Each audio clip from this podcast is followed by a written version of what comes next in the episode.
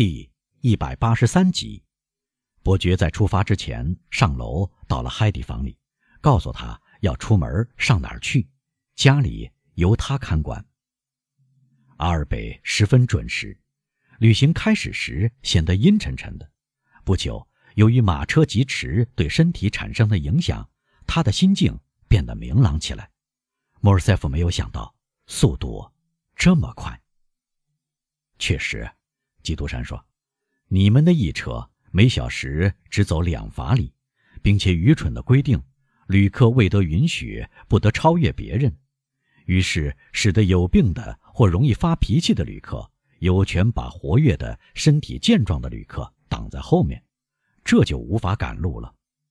我呢，我旅行时用自己的马车和自己的马，以避免这种麻烦。是吗，阿里？伯爵将头伸出车窗，吹了一个呼哨，几匹马遂像添了翅膀一样，它们不是在奔驰，而是在飞翔。马车在这宽阔的石子路上闪电般疾驰而过。人人都回过身来观看这光闪闪的流星掠过。阿里面带笑容，重复着呼哨，露出雪白的牙齿，粗壮的手捏紧沾上白沫的缰绳，用马刺去刺马。美丽的马鬃迎风漂浮。阿里这个沙漠里的孩子如鱼得水，他面孔乌黑，眼睛炯炯发光，身披雪白的泥斗篷，在掀起的尘埃中。他俨然是希尔蒙的精灵和风暴之神。这是我从未领略过的快感，莫尔塞夫说：“这是速度产生的快感。”他额头上的阴云消失了，仿佛他劈开空气卷走了这些阴云似的。见鬼！您在哪里找到这样的骏马的？阿尔贝问。“您是叫专人制造的吧？”“不错。”伯爵说，“六年前。”我在匈牙利找到了一匹以速度闻名的种公马，我也不知道花了多少钱买下来的，是贝尔图乔付的钱。这一年内，他有了三十二个孩子，我们就要检阅这同父的一大批子孙，他们都一模一样，黑乌乌的，没有一个斑点，除了额上有一颗星，因为人们给这匹种公马专门挑选了一些母马，就像给趴下。挑选妃子一样，真是神奇。伯爵，请告诉我，这些马您派什么用场呢？您看到了，我用来旅行啊。但您并非总是旅行呀。我不再需要他们的时候，贝尔图乔就把他们卖掉。他认为可以卖到三四万法郎。可是欧洲没有一个国王能有钱买下他们，于是他会把马。卖给某个东方普通的大臣，这个大臣会为了买马而掏空自己的财库，然后敲诈勒索他的子民，以便再充实他的财库。伯爵，我的脑子里掠过一个想法，您要我告诉您吗？说吧。这就是在您之后，贝尔图乔是欧洲最富有的人了。那么您搞错了，子爵，我有把握。如果您把贝尔图乔的口袋翻个底朝天，您也找不到十个值钱的苏。为什么会这样？年轻人问。贝尔图乔先生是个古怪的人吗？哦，亲爱的伯爵，别再对我说这类神奇的事，否则我会不相信您的话。我可有言在先。神奇的事从来与我无关，阿尔贝，我只讲数字和理智，如此而已。然后，听我说这个二难推理。管家开油，但他为什么开油呢？当然喽，因为我看这符合他的天性。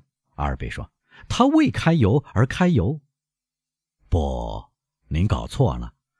他开油是因为他有妻子儿女，为了他自己和他的家，他有一些野心勃勃的欲望。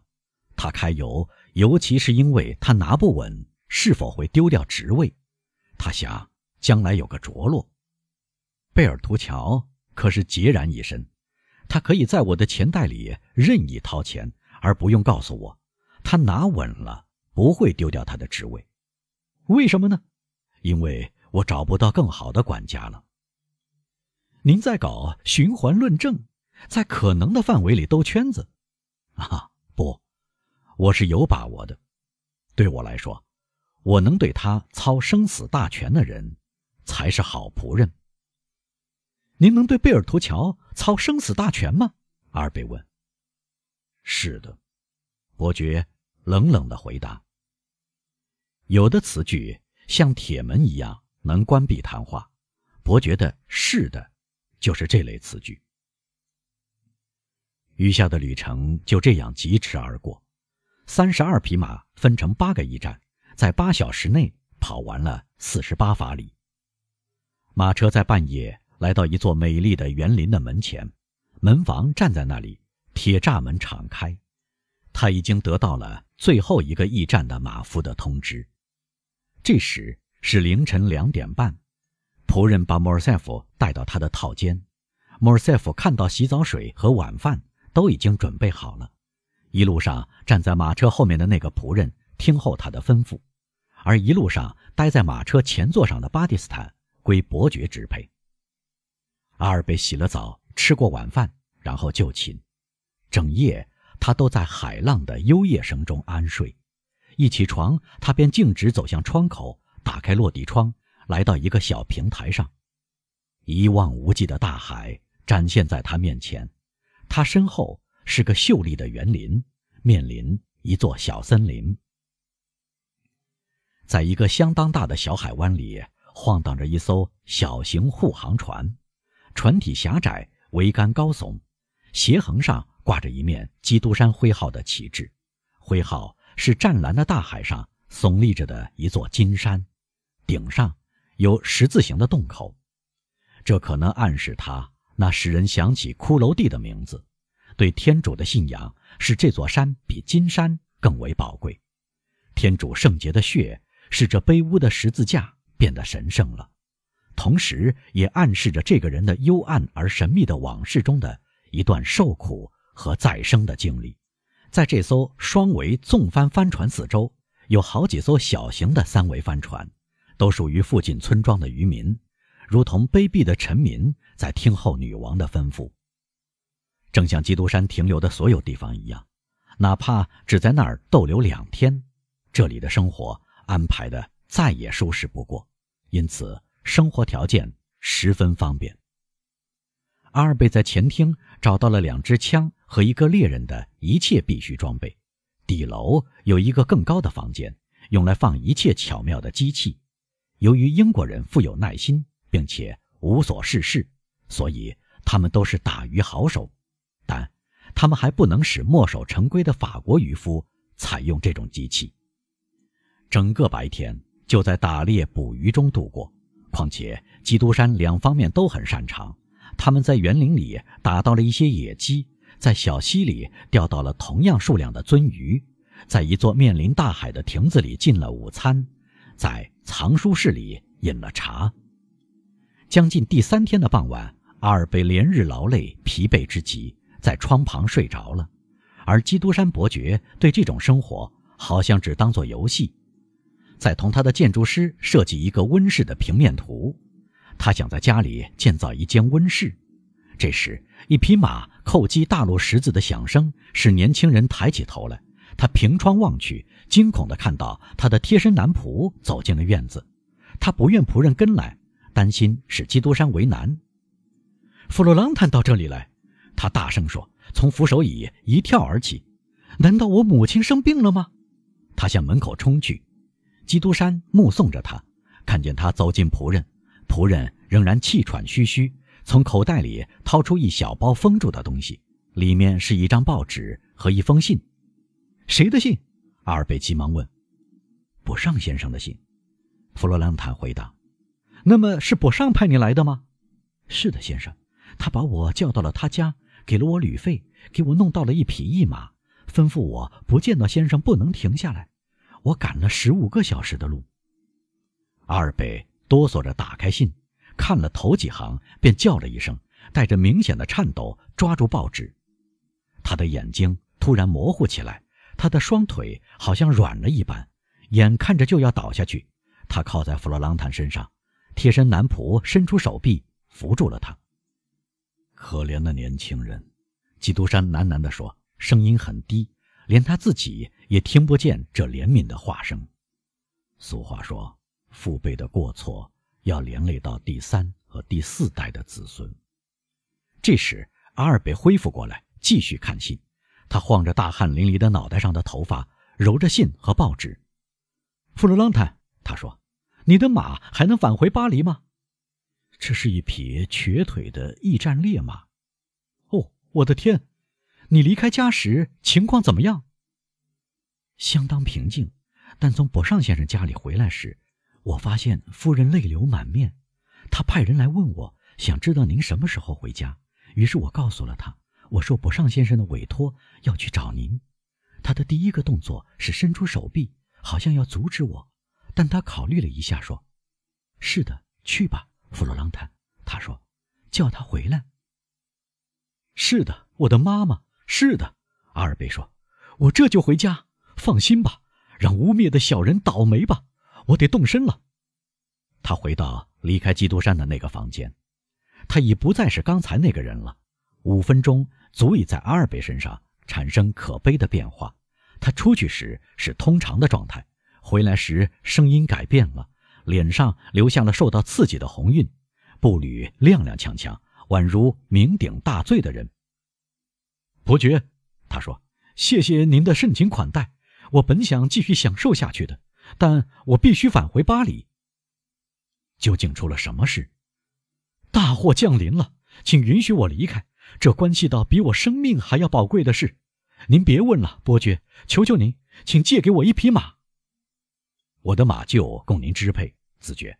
基督山说：“但您骑一马回去会累垮的，坐一辆敞篷四轮马车、双座轿式马车或者别的马车吧。不，时间太长了。再说，我需要这种疲乏。虽然您担心我受不了，但疲劳会使我好受一些。”阿尔贝走了几步，像中了子弹那样，身体一打转，跌坐在门边的一张椅子上。基督山没有看到阿尔贝这第二次支持不住自己的模样，他在窗口喊道：“阿里，给德莫尔塞夫先生准备一匹马，快，他有急事。”这几句话让阿尔贝振作起来，他冲出房间，伯爵尾随在后。谢谢，年轻人喃喃地说，翻身上马。你尽快回家，弗洛朗特。路上换马要说什么话吗？只要交出您骑的马。他们会给你马上安好马鞍的。阿尔贝正要策马疾驰，但他停住了。或许您会感到我走的奇怪，失去了理智。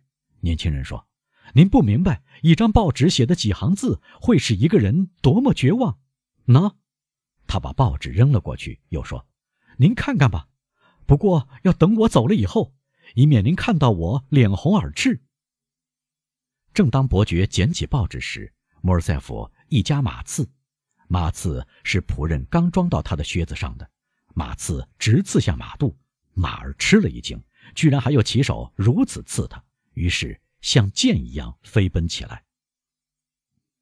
伯爵带着无限的怜悯目送年轻人，直到年轻人消失了踪影，他才把目光转向报纸，看到了这段文字：三星期以前。《大公报》报道的那个在雅尼娜帕夏手下的法国军官，不仅把雅尼娜宫出卖了，而且把他的恩主出卖给土耳其人。